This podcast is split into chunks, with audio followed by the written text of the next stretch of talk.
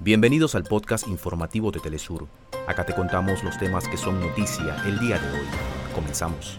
Nuevo paquetazo en Argentina. El gobierno de Milei anunció recortes sociales, eliminación de subsidios a la energía y transporte y la devaluación de la moneda argentina en más del 100%.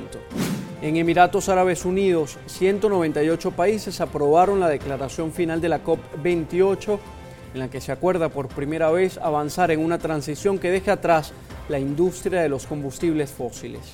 Tras 68 días y pese a la condena internacional, Israel continúa con el asedio total sobre la población civil de la franja de Gaza. Hasta acá nuestros titulares. Para más información recuerda que puedes ingresar a www.telesurtv.net.